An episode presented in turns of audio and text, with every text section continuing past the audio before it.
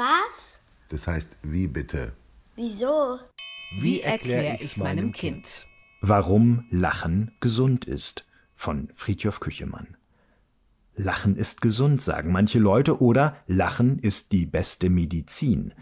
Dabei denken wir, wenn wir lachen, wohl zu allerletzt daran, dass es uns heilen oder helfen könnte. Dafür ist bei all dem Quatsch im Kopf auch gar kein Platz. Anders kann es allerdings sein, wenn wir andere zum Lachen bringen wollen.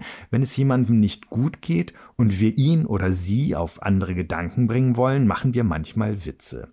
Es gibt sogar Leute, die sich extra zum Witze machen verkleiden und dorthin gehen, wo Leute versorgt werden, denen es nicht so gut geht. Ins Krankenhaus und ins Pflegeheim. Wer schon mal ein paar Tage lang krank gewesen ist, der weiß, wie es ist, sich matt und elend zu fühlen, verunsichert, weil man nicht genau weiß, wann es wieder besser wird, gelangweilt, weil selbst die Kraft fehlt, was Tolles zu machen und kaum jemand Zeit hat, sich ausgiebig um einen oder eine zu kümmern. Dann tut vielleicht noch etwas weh und man beginnt, ohne es zu wollen, sich innerlich immer mehr mit diesem Wehtun zu beschäftigen. Kleiner wird der Schmerz dadurch bestimmt nicht, und schneller wird man dadurch auch nicht wieder gesund. Und das sind alles nur Begleiterscheinungen, wenn man ganz normal zu Hause krank ist für ein paar Tage. Im Krankenhaus kommt noch einiges dazu. Meist ist die Erkrankung oder Verletzung schlimmer oder schwieriger zu behandeln. Alles ist fremd und ungewohnt. Leute, die man nicht kennt, kommen uns nah, berühren und untersuchen uns, und das meist auch noch in Eile, weil es so viele andere gibt, um die sie sich auch noch kümmern müssen. Einerseits ist ein Krankenhaus der beste Ort, um wieder gesund zu werden, andererseits muss man sagen, dass die fremden Geräusche und Gerüche und Leute und Tagesabläufe und Zwänge es uns auch nicht wirklich leicht machen, wieder gesund zu werden. Auftritt Dr. Stubbs. Mit diesem Namen stellte sich der Zirkusclown Michael Christensen an einem Frühlingstag vor mehr als 35 Jahren vor, als er in die Kinderabteilung eines Krankenhauses in New York spazierte, um junge Patientinnen und Patienten aufzuheitern, die eine Herzoperation hinter sich hatten. Er hatte nicht nur eine rote Clownsnase dabei, sondern auch Sachen zum Krankenhausquatsch machen, wie ein paar Plastikspinnen, mit denen er so tat, als wären sie für Herzbelastungstests gedacht. Der Chefarzt war begeistert. Die Frau, die Dr. Stubbs eingeladen hatte und sich eigentlich um Spenden für die Kinderabteilung des Krankenhauses kümmerte, natürlich auch und die Kinder erst. Dr. Stubbs musste wiederkommen und Michael Christensen organisierte mit seinen Kollegen, dass auch andere Kinderkliniken in New York von Zirkusclowns besucht wurden. Heute gibt es Krankenhausclowns in vielen Städten, in vielen Ländern.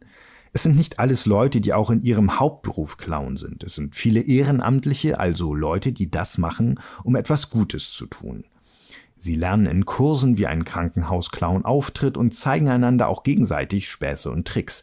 Sie kommen dann oft zu zweit ans Krankenbett und versuchen mit einem Maßband Fieber zu messen. Oder sie haben eine Klopapierrolle dabei, um einen Verband anzulegen. Oder Luftballons oder Seifenblasen oder Musikinstrumente. Oder sie behaupten, dass die kleinen Patientinnen und Patienten am schnellsten wieder auf die Beine kommen, wenn sie ganz viel Süßigkeiten bekommen. Harmloser Unsinn, der hilft zu vergessen, dass alles hier in der Klinik gerade nicht so einfach ist. Außerhalb der Krankenhäuser bekommt man von ihrer Arbeit kaum etwas mit. Deshalb haben die Clowns für Kinder im Krankenhaus, so heißt ein deutschlandweiter Zusammenschluss, beschlossen, an diesem Freitag, den 7. Oktober, auch außerhalb von Krankenhäusern aufzutreten, damit einmal alle sehen können, was sie so machen. Dass es gut tut, auf andere Gedanken zu kommen, wenn man krank ist, ist klar. Dass es gute Laune macht, dass den Kranken leichter ums Herz wird, wenn jemand mit ihnen Späße macht. Es weckt und stärkt die Lebenslust, den Lebensmut, und allein das hilft schon dabei, wieder gesund zu werden.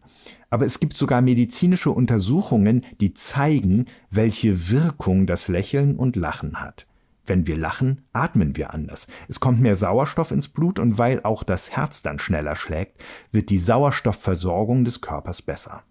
Genauso die Durchblutung. Stresshormone, Botenstoffe, die das Gehirn ausschüttet, um den Körper auf Anstrengungen vorzubereiten, werden wieder abgebaut.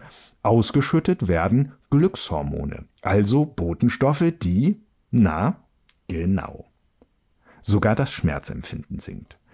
Es gibt Erwachsene, die so gut und wichtig finden, was Lachen alles kann, dass sie sich zum Lachen verabreden.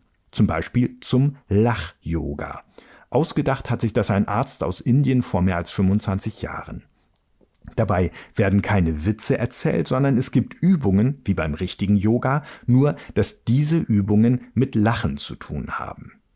Zuerst tut man eigentlich nur so, als würde man lachen, aber das Seltsame ist, dass man später gar nicht mehr sagen kann, wann aus dem künstlichen Lachen ein richtiges geworden ist. Es passiert und es steckt an, wie sonst nur Krankheiten. Dabei ist es doch gesund.